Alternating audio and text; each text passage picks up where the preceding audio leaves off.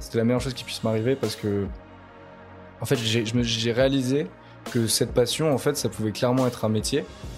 Et tu vois, quand j'ai acheté mes premières cryptos et que tout le monde me disait, mais je comprends pas, t'as as dépensé 200 balles dans une monnaie qui n'existe pas, bah, en fait, tu sais, tu te sens un peu con et tout, et tu te dis, non, mais c'est cool, et tout, euh, enfin, j'y crois, etc. Et en fait, maintenant, bah, je peux dire, euh, non, mais je bosse là-dedans, genre, je participe à la croissance de l'écosystème. Salut à tous, bienvenue sur Flashlight. Flashlight, c'est le podcast qui veut démystifier l'innovation et les startups auprès des étudiants. Chaque mois, on part à la rencontre de celles et ceux qui révolutionnent le monde de la tech pour qu'ils nous expliquent leur métier et leur parcours. L'objectif, il est simple, vous inspirer et pourquoi pas créer des vocations. Aujourd'hui, on se retrouve avec Alex qui bosse en marketing chez Ledger.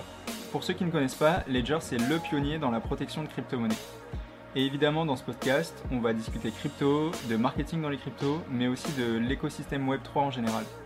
Alexandre nous raconte comment il en est venu à bosser dans ce secteur qu'il passionne, et ce directement en sortie d'école. Et pour finir, il nous donne aussi quelques astuces pour booster son LinkedIn et potentiellement attirer des recruteurs. Bonne écoute. Euh, du coup, euh, donc je suis euh, Alexandre, je travaille chez Ledger depuis maintenant deux ans. Et avant ça, j'ai commencé par des études de droit. Voilà. Mais du coup, à la base, focus sur le droit, volonté de devenir avocat, euh, machin, euh, avenir tout tracé. Et finalement, en fait, euh, je me suis rendu compte que bah, j'avais une grosse appétence pour l'entrepreneuriat. Du coup, direct, l'EM Lyon, ça a été l'école que je voulais avoir. J'ai passé les concours passerelles et je me suis retrouvé à l'EM. Est-ce que, est qu'à l'EM, du coup, tu as, pu faire des stages et dans quel secteur? Est-ce que, du coup, ça, ça a rejoint cette volonté de faire de l'entrepreneuriat ou tu as exploré d'autres horizons? Alors en fait, euh, pour être très très honnête, euh, j'ai pas vraiment profité de l'écosystème euh, entrepreneur de l'EM. C'est-à-dire que quand j'étais à l'EM, j'ai monté pas mal de projets avec des potes. Projets pas forcément ultra qualitatifs, genre, je sais pas, un, site de dropshipping. on a aussi on a aussi monté une startup qui a été incubée à Dauphine, enfin genre, mais pas du tout. Enfin, je, je me suis pas du tout reposé sur l'écosystème de l'EM, mais du coup, pas grand chose. Euh, il y a l'entrepreneuriat, en fait, euh, au sein de l'école elle-même. Euh, et les stages que j'ai faits n'avaient vraiment aucun rapport non plus avec l'entrepreneuriat ou même la crypto dans laquelle je bosse aujourd'hui. par contre, c'est vrai que tous les, les travaux individuels qu'il fallait, qu'il fallait faire, je les faisais souvent sur la crypto, surtout sur la blockchain en fait, parce que c'est ça qui m'intéresse dans, dans l'industrie aujourd'hui, on entend beaucoup Web3, euh, c'est un peu un buzzword pour parler euh, en gros de, des, cas d'usage de la technologie de la blockchain. Mais euh, ouais, je me souviens un cours de Manstrat où il fallait délivrer un espèce de dossier d'analyse stratégique. je l'avais fait sur la blockchain. mon mémoire, je l'ai fait sur la blockchain. Enfin, c'est plus par ça que je suis rentré dans les cryptos, mais pas grand chose de lié à l'entrepreneuriat au sein de l'école, en tout cas. pour les plus novices d'entre nous ou de ceux qui nous écoutent, est-ce que tu peux rappeler un petit peu, là tu as parlé de blockchain, de Web3, je sais que c'est pas une question facile à définir en quelques mots, euh, est-ce que tu peux donner un peu plus de contexte pour ceux qui, écoutent et qui ne connaissent pas? Bah, Alors déjà c'est une, une, bonne question, parce que euh, même dans l'écosystème, en fait, tu as des gens, tu te rends compte qu'ils sont pas du tout euh, knowledgeable sur le sujet. mais donc pour faire simple, en fait, tout part de la technologie de la blockchain. C'est aussi pour ça que c'est quelque chose qui m'intéresse, c'est que c'est vraiment une technologie que tu peux utiliser sur plein de cas d'usage. Euh, et l'idée, c'est juste la décentralisation. C'est-à-dire que nous, on a l'habitude de vivre dans un monde qu'on appelle le Web 2 aujourd'hui. Euh, un monde où, en fait, euh, toutes les informations, toute la valeur, en fait, est centralisée par des, des grosses entités qui vont avoir le contrôle sur, sur l'écosystème. Donc, c'est-à-dire que c'est eux qui peuvent choisir de changer les règles ou non c'est eux qui peuvent te mettre des bâtons dans les roues euh, dans ta vie de tous les jours, euh, dans, dans, leur écosystème. Quoi. Et la blockchain, ça vient un peu apporter une solution à tout ça en euh, transférant l'ownership, donc la, possession de ta valeur, de tes informations, de tes données, de ce que tu veux, en le transférant aux utilisateurs et aux fondateurs d'un projet. Donc tout est décentralisé et ça te donne en fait un système permissionless dans le sens où bah, tu es libre de faire ce que tu veux avec les assets que tu possèdes sans qu'il y ait un tiers qui vienne te dire euh, non mais en fait ça t'as pas le droit parce qu'il il euh, y a telle règle qui dit que tu peux pas le faire ou enfin ce genre de choses. Donc ça, c'est la technologie de base, donc la technologie de la blockchain. Je pense que c'est pas la peine de rentrer trop dans les détails du truc, mais ce qui est important, c'est juste euh, l'impact, c'est permissionless et remettre l'ownership dans les mains de l'utilisateur et des fondateurs de projets. Et donc en fait, avec cette technologie, bah forcément, tu vas avoir besoin de mettre en place un, une sorte d'économie. Et c'est là où rentrent en jeu les cryptos, en fait, qui sont la monnaie native de la technologie de la blockchain. Donc chaque blockchain a sa crypto euh, qui va permettre de rewarder les utilisateurs. C'est-à-dire, euh, bah, tu utilises ma blockchain, euh, tu t'en sers beaucoup, bah, on va te donner des rewards. Tu vas gagner en fait des cryptos pour, pour cette utilisation. Et le truc qui est bien, c'est, ça fait un peu gourou du truc, mais pourquoi c'est intéressant, c'est que du coup, tu n'as pas de tiers, là encore, qui va te dire bah non, en fait, euh, tu as dépassé ton plafond ce mois-ci, donc euh, tu peux pas envoyer ton Bitcoin. Ou alors, euh, ah bah en fait, on va mettre en place une politique monétaire, on va créer plus de Bitcoin, et du coup, bah tu crées de, enfin tout ce qui se passe autour de nous dans l'économie, enfin globale. Enfin, si tu peux changer les règles, si tu as une entité qui peut changer les règles, forcément, ta, ta, valeur, ta crypto, elle va, elle va perdre en, en intérêt, on va dire. Enfin, c'est un peu mal dit, dit comme ça. Mais du coup, en, gros, ce qu'il faut retenir, c'est que la crypto, c'est décentralisé aussi, vu que ça repose sur la blockchain, et du coup, ça te permet d'avoir accès à tout ce qui est euh, tous les bénéfices permissionless et euh, et d'ownership et de liberté et de privacy. Et, euh, et, enfin, du coup, donc le Web 3, je disais tout à l'heure que c'était un peu un buzzword marketing en ce moment parce que tout le monde parle de Web 3 partout, tout le monde veut bosser dans le Web 3, tout le monde veut être un expert Web 3. mais en gros, le Web 3, c'est la, la, mise en situation de euh, la technologie de la blockchain dans notre vie de tous les jours. Donc pour faire un raccourci, euh, un gros raccourci, mais qui simplifie un peu la compréhension du concept, c'est que le Web3, c'est Internet, mais décentralisé. Donc comme ce que je disais tout à l'heure, c'est-à-dire que tu es un créateur de contenu, tu n'as pas besoin de passer par une énorme plateforme qui va te dire ok bah ce contenu tu peux pas le poster ici ou alors euh, bah, ce contenu en fait mon algorithme il va pas le montrer à tout le monde ou ce genre de choses tu vas vraiment pouvoir créer ton contenu, le montrer à ceux qui veulent, et tu vas pouvoir être rewardé, même si, euh, même si en fait ton contenu, euh, il intéresse que très peu de personnes, ou des micro-communautés. Donc ça, c'est un, un, exemple un peu concret de qu'est-ce que c'est le Web3. Mais aujourd'hui, euh, ça englobe tellement de trucs. parce qu'aujourd'hui, on va te parler de Web3 et tu as des gens qui vont te répondre Ah ouais, le métaverse de Facebook. Mais en fait, non, parce que c'est c'est pas décentralisé. Euh, c'est toujours Facebook qui bah, centralise en fait tout ton contenu, toutes tes infos, etc. Donc après cette très longue explication, pour, pour résumer le truc, c'est vraiment ownership, c'est-à-dire que l'utilisateur euh, reprend possession de sa valeur. Ok, très clair. Et du coup, toi, tu bosses chez Ledger. Euh, ouais. Est-ce que tu peux nous expliquer du coup dans cet écosystème-là Ouais. Ce que fait Ledger en, en quelques mots alors, Ledger, donc de base, à la, vraiment à, l'origine du truc, Ledger, c'est une boîte de sécurité. Dans le sens que, enfin, l'idée, le principe de base, la, proposition de valeur de base, c'était vraiment de dire, OK, on veut proposer le meilleur moyen euh, à l'utilisateur de protéger ses crypto-monnaies. Le problème avec les crypto-monnaies, c'est que comme c'est très nouveau, bah, c'est difficile d'avoir le, background nécessaire pour ne pas te faire scammer, euh, ne pas tomber euh, dans, dans, les pièges genre phishing et tout ça. Et souvent, comme c'est connecté à Internet, c'est hackable. Euh, pas forcément facilement hackable, mais c'est hackable. Et donc l'idée, c'était de proposer un, comme ton portefeuille, où tu mets, ou enfin, on va dire plus comme ton coffre-fort, où tu vas mettre, je sais pas, des, bijoux de famille ou tes, lingots d'or. Euh, c'est de proposer un hardware wallet, on appelle ça. Donc c'est un portefeuille qui va en fait sécuriser tes cryptos et te permettre d'interagir avec elles seulement quand on a besoin. Mais du coup, quand tu n'utilises pas tes cryptos, elles sont offline, donc pas connectées au réseau, donc pas à câble. Et donc ça, c'était euh, l'origine du truc, donc une boîte de sécurité. Et maintenant que la boîte est en train de, bah, de croître et, et, de devenir de plus en plus importante dans l'écosystème, tu as d'autres problématiques qui, bah, qui apparaissent, et notamment cette, problématique d'éducation, c'est-à-dire aider les gens à bien comprendre ce que c'est le Web3, comment ça marche, qu'est-ce que tu peux faire avec, quels sont les dangers, etc. Pour les individus et pour euh, les organisations.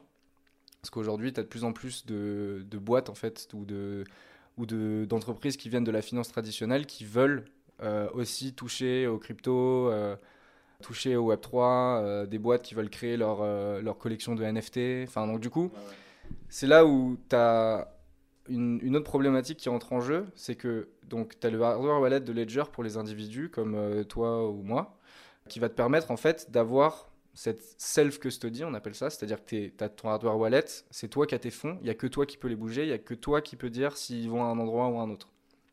Personne ne peut te dire euh, euh, Ah, maintenant, en fait, on a fait faillite, donc tes cryptos, euh, je vais les récupérer pour payer mes dettes. Par exemple, récemment, tu as Coinbase et, en fait plein d'acteurs crypto qui se sont cassés la gueule à cause du bear market et, notamment les, plateformes d'échange où tu peux acheter tes cryptos euh, de manière euh, bah, centralisée du coup. C'est-à-dire que tu vas aller euh, sur Coinbase, Kraken, n'importe quel exchange, tu vas leur dire ok je veux acheter des cryptos, ils vont te donner tes cryptos, mais en fait ils vont rester sur leur plateforme. Donc c'est centralisé quoi. Nous ce qu'on permet de faire c'est d'avoir tes cryptos sur ton anneau, donc complètement self-custody, c'est-à-dire que c'est toi-même qui garde l'ownership et euh, enfin l'accessibilité à tes cryptos, quoi qu'il arrive. C'était un long détour. Euh, mais donc du coup, ça c'est pour les individus. Mais quand tu es une entreprise, il y a un autre problème qui rentre en jeu, c'est ok, mais imaginons on, monte une boîte euh, tous les deux, tous les trois. Qui va garder le nano? Qui va, qui va dire ok, bah, c'est moi, je sais pas, le CFO, donc c'est moi qui garde le nano? Mais sauf que dans ce cas-là, euh, comment tu sais que le gars il va pas partir aux Bahamas avec son anneau, euh, ce genre de choses. Du coup, le principe de self-custody, il faut aussi le, le mettre à l'échelle. Enfin, il faut scale la technologie pour que ça puisse permettre à des institutions financières d'avoir accès, le même accès en fait, le même niveau d'accessibilité à leurs fonds qu'un individu, tout en bénéficiant de la même sécurité. Donc en gros, pour résumer, euh, Ledger c'est sécurité crypto pour les individus et pour les entreprises.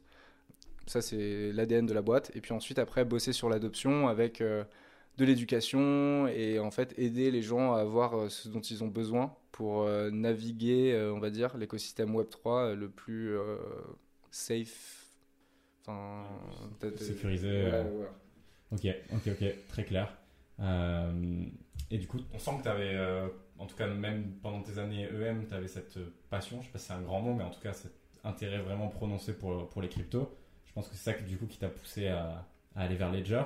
Euh, une fois que tu y es maintenant, est-ce que c'est déjà est-ce que c'est ça? En vrai, oui et non. C'est-à-dire j'ai eu énormément de chance euh, dans le sens où euh, jamais dans ma vie je m'étais dit que j'allais bosser dans les cryptos. C'est-à-dire que c'était un truc qui me passionnait profondément. Donc même quand j'étais à Assas, donc j'étudiais le droit. Mais en fait, tu as des applications de la blockchain qui sont très proches, en fait, qui sont étroitement liées au droit avec tout ce qui est smart contract, etc. Enfin, c'est une autre notion qui est un peu galère. Peut-être que c'est pas le meilleur moment pour rentrer dans les détails, mais c'est un truc qui me passionnait vraiment, mais je m'étais jamais dit, ok, je veux travailler dans une boîte crypto. Et, euh, et, en fait, euh, bah, j'ai eu la chance d'être contacté par, euh, par Ledger pendant le confinement, où ils cherchaient, ils cherchaient un stagiaire marketing et, et ils, enfin, ils avaient vu sur LinkedIn que j'avais fait des, des, choses liées à, à, la blockchain, à la technologie, etc.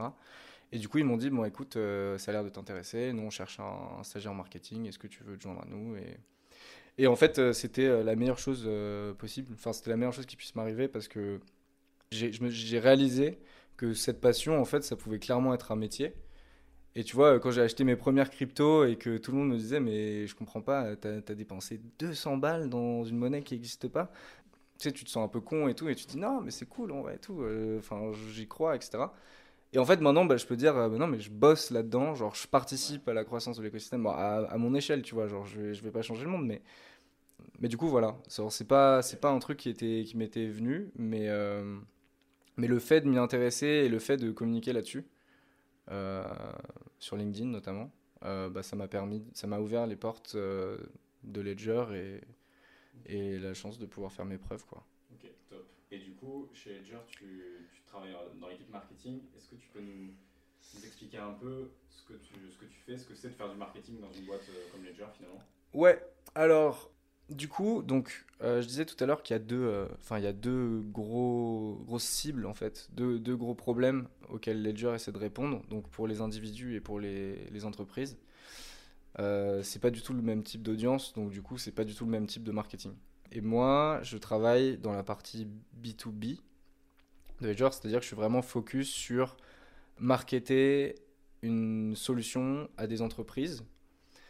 Et euh, donc en gros l'idée, ça reste quand même euh, du marketing, euh, enfin à la fin ça reste du marketing, c'est-à-dire construire le, les bons messages, les décliner sous la forme de bons contenus et utiliser ces contenus au bon endroit en gros.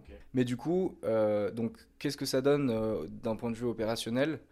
Déjà, je pense le, le truc qui est vraiment propre à Ledger, c'est que ça reste quand même, même si c'est une boîte qui a une croissance de malade, ça reste une. Enfin, l'ADN startup est toujours présent.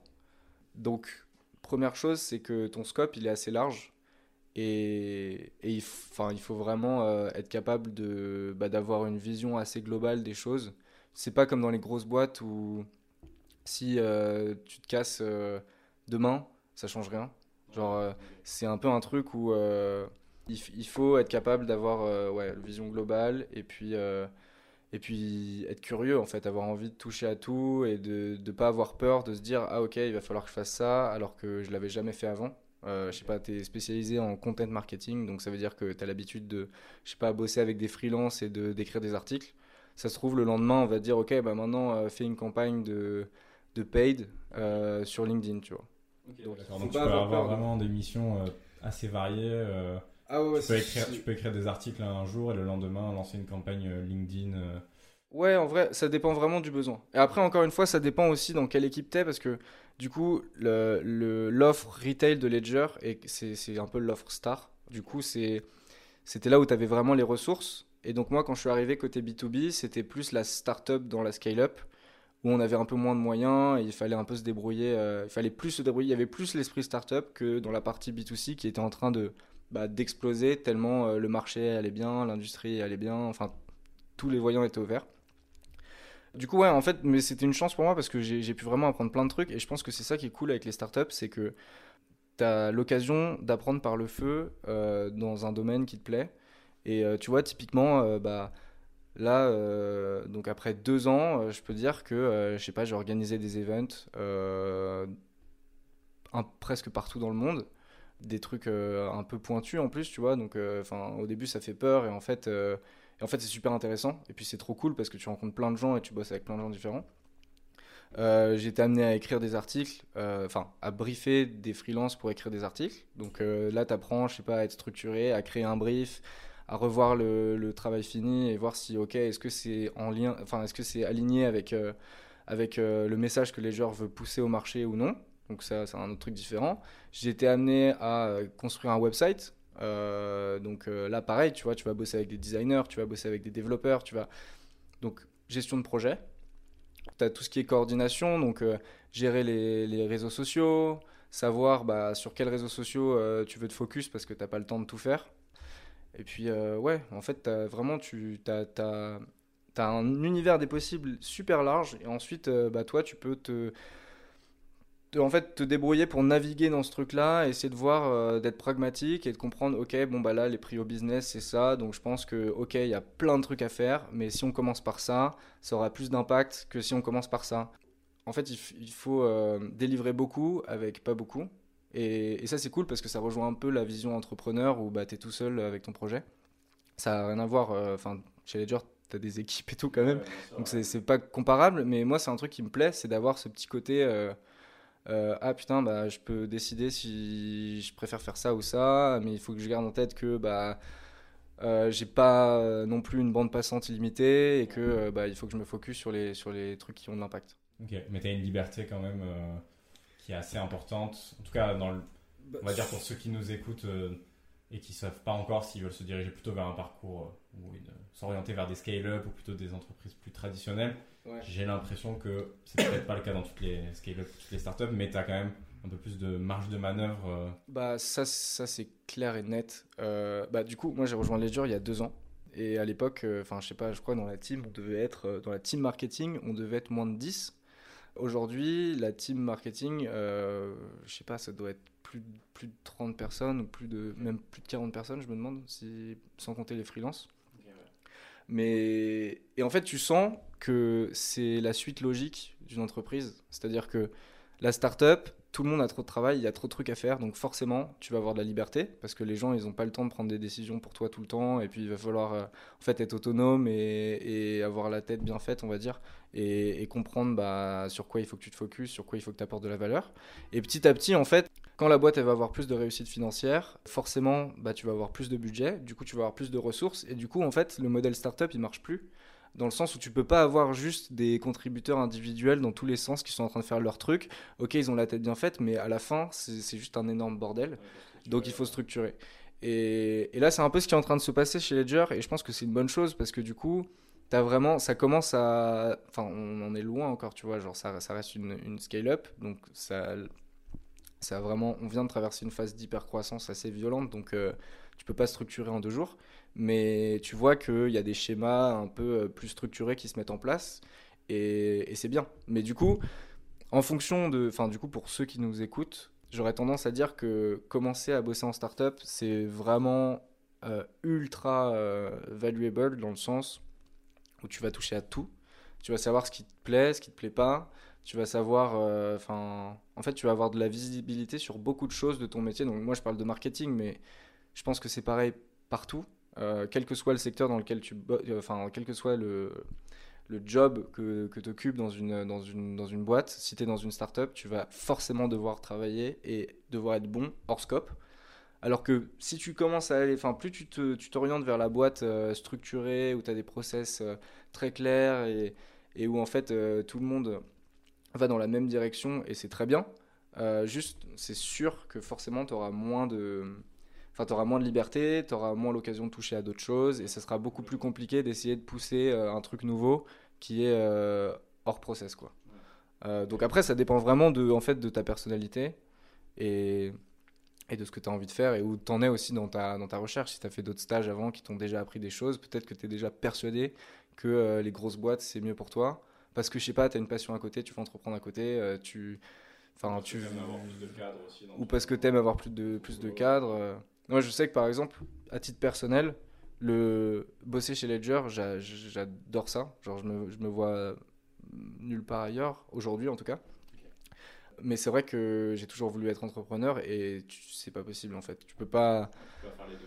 Tu peux pas faire les deux parce que ça te prend trop de bandes passantes et même si tu arrives à te débloquer du temps, euh, à la fin, tu es en mode ok, là j'ai juste besoin de, je sais pas, aller faire du sport ou faire autre chose. Mais c'est très difficile euh, le rythme startup d'avoir autre chose à côté. Quoi.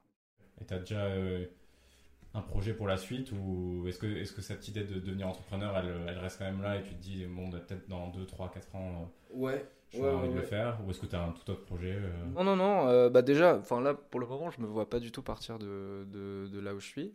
Mais ouais, l'envie d'entreprendre, elle est toujours là. Euh, j'ai pas mal, j'ai un, un, ami en particulier qui s'y est mis, et puis même si ça a l'air très difficile, euh, je trouve ça trop cool et ultra courageux de sa part. Euh, donc ça, ça, me donne envie. J'ai plein d'idées, mais juste, en vrai, l'important, c'est pas vraiment l'idée, c'est plus, c'est plus en fait comment tu vas, comment tu vas la mettre en pratique, comment tu vas exécuter le truc. Tu vois, typiquement là, je te parlais de de cet ami qui, qui entreprend. Euh, enfin, son idée, euh, enfin, elle est très bien, mais juste euh, s'il travaillait pas autant qu'il travaillait en ce moment, ça, ça ne verrait jamais le jour. Donc oui, il faut une bonne idée, mais je pense que c'est plus l'exécution qui fait la différence. C'est pour ça que quand tu vas dans des, dans des trucs genre dans des incubateurs ou des choses où tu n'as que des entrepreneurs, en fait, personne n'a peur de partager leurs idées. Parce qu'en fait, pour réaliser une idée, c'est ça qui demande vraiment genre de l'énergie et trouver une bonne idée euh, enfin c'est facile euh, entre guillemets. C'est dans l'exécution ensuite que, que, ça, se fait la différence effectivement. et je reviens juste sur un petit truc que tu as dit euh, un peu avant. Tu disais que Ledger est venu vers toi pendant le confinement et je trouvais ça intéressant. Si j'ai bien compris c'est parce que tu as aussi une vu que tu étais passionné tu as aussi eu cette envie de partager un peu sur les réseaux ou de, de, parler un peu de crypto? Est-ce que c'est est -ce c'est bien ça ou j'ai mal compris? Ça serait vraiment stylé de le tourner comme ça. c'est pas la réalité. En fait, en fait c'est pas vraiment la réalité dans le sens où euh, moi le, le, truc. En fait, je crois vraiment en LinkedIn, au potentiel de LinkedIn, et juste j'y crois depuis pas mal de temps. Et du coup, euh, bah, juste j'ai essayé d'avoir un profil LinkedIn béton, parce que pour moi c'est, enfin tu vois, c'est le réseau social qui est euh, le plus efficace pour essayer de trouver les personnes qui bossent dans l'industrie qui, qui, qui, te, qui te plaît, les jobs euh, qui te plaisent. Enfin, genre pour moi, c'est vraiment le truc, mais parfait. C'est le réseau social parfait. Bon, après, en ce moment, il y a plein d'abus. Genre vraiment, tu vas sur LinkedIn, euh, tu as des mecs qui, qui, abusent un peu sur, sur, sur, le, sur, sur ce réseau social. Mais euh, bah, moi, je crois de ouf en, cette plateforme.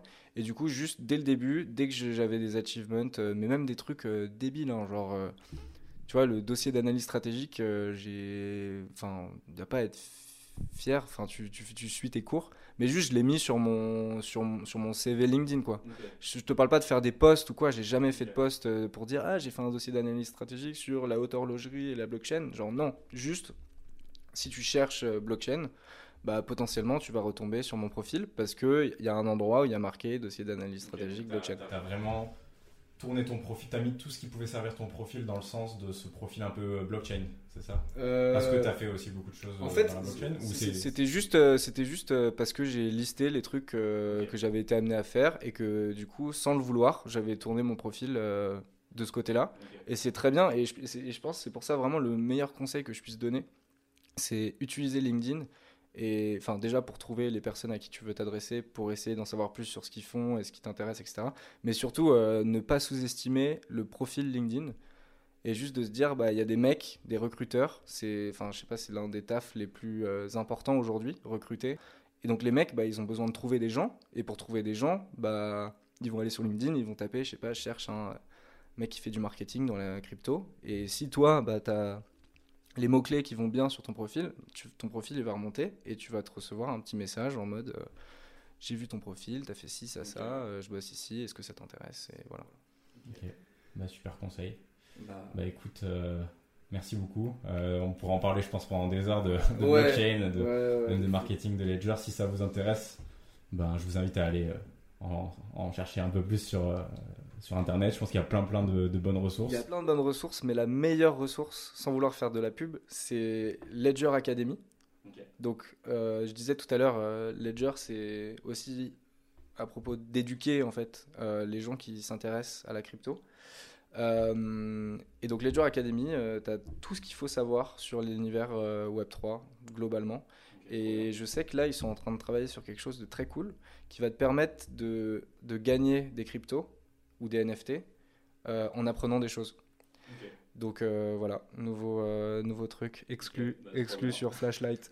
bah, trop bien. Foncez voir la Ledger Academy du coup.